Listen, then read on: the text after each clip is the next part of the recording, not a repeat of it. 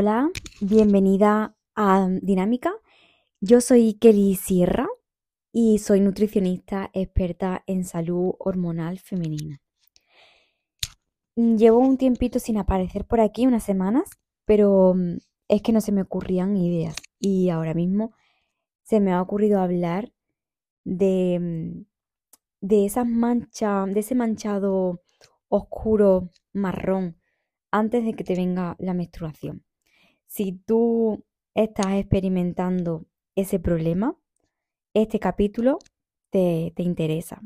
Y es que muchas mujeres experimentan un sangrado ligero, más común que sea marrón, marrón oscuro, y que a veces nos confundimos con que es la regla o que ya nos va a venir la regla.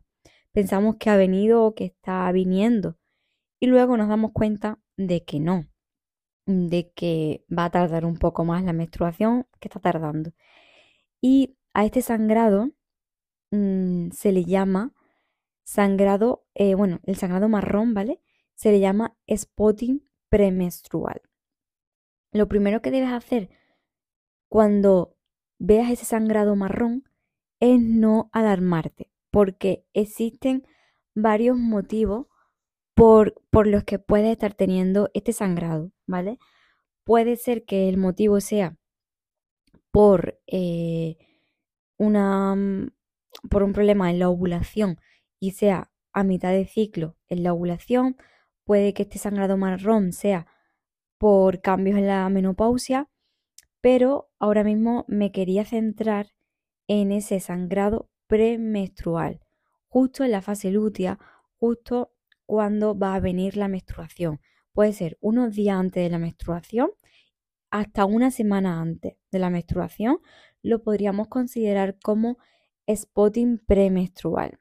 Entonces, bueno, ese sangrado marrón, mm, el sangrado marrón, perdón, puede tener varios motivos, varias razones y pueden ser en, diferentes eh, fases del ciclo menstrual, pero yo hoy me quería centrar en el sangrado marrón premenstrual en el spotting, ¿vale? Este sangrado premenstrual marrón, el spotting, nos indica que hay un desequilibrio hormonal. En concreto, podría deberse a un déficit de progesterona, que es una hormona que, que, en la fase lútea, es decir, mm, en nuestra, nuestra fase donde se acerca la menstruación, ¿vale? Esa hormona es la que eh, hace de soporte a nuestro endometrio y unos días antes de la menstruación la progesterona va cayendo. Con esto el endometrio se desprende antes de tiempo, ¿vale? Cuando hay déficit de progesterona. Entonces ese endometrio no aguanta, no resiste hasta el final, hasta que llega la menstruación, sino que se va desprendiendo antes. Y esto no debería de ocurrir así, ¿vale? Esto, eh, ese desprendimiento se debe hacer todo con con la menstruación. Entonces, por eso sabemos que puede haber un déficit de progesterona. Es una señal de, que nos está faltando progesterona.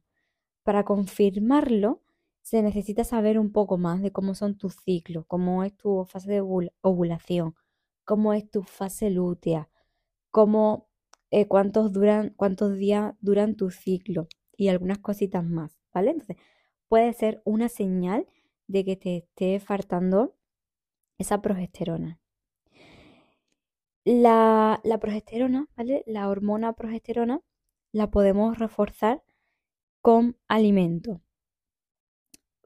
Mm, para aumentarla, mm, yo a mis pacientes les pongo alimentos ricos en vitamina B, como el aguacate, avena, eh, el maíz, aunque el maíz puede ser proinflamatorio, depende del caso, ¿vale? Porque es verdad que déficit de progesterona también se suelen dar en síndrome de ovario poliquístico, en SOP.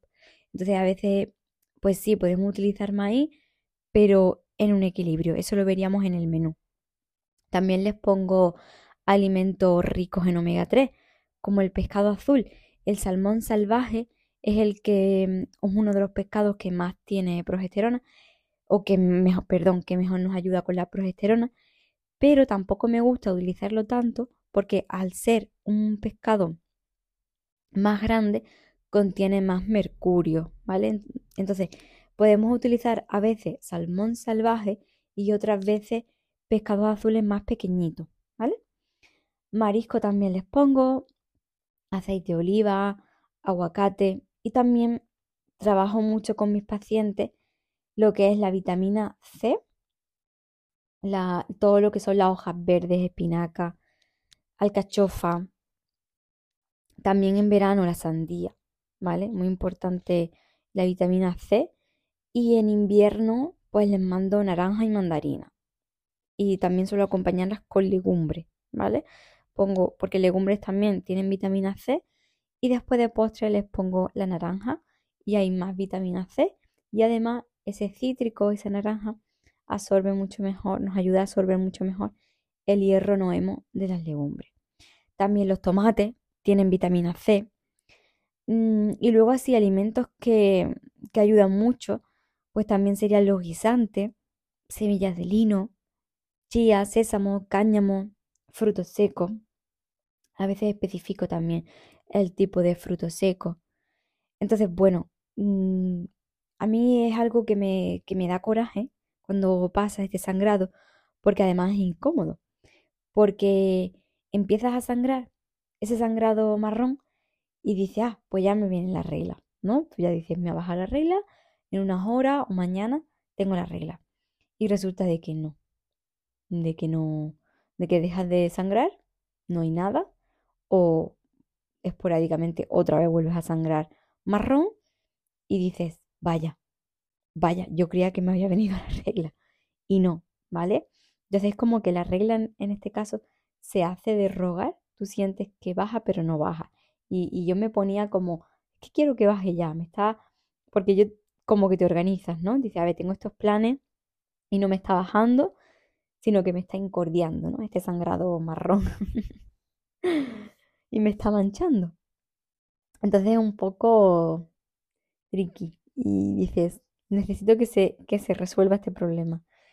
Entonces, bueno, para, para solucionar este problema, lo mejor que puedes hacer es trabajar en aumentar la progesterona, en llevar una alimentación hormonal, una alimentación indicada para ti, para tu ciclo menstrual.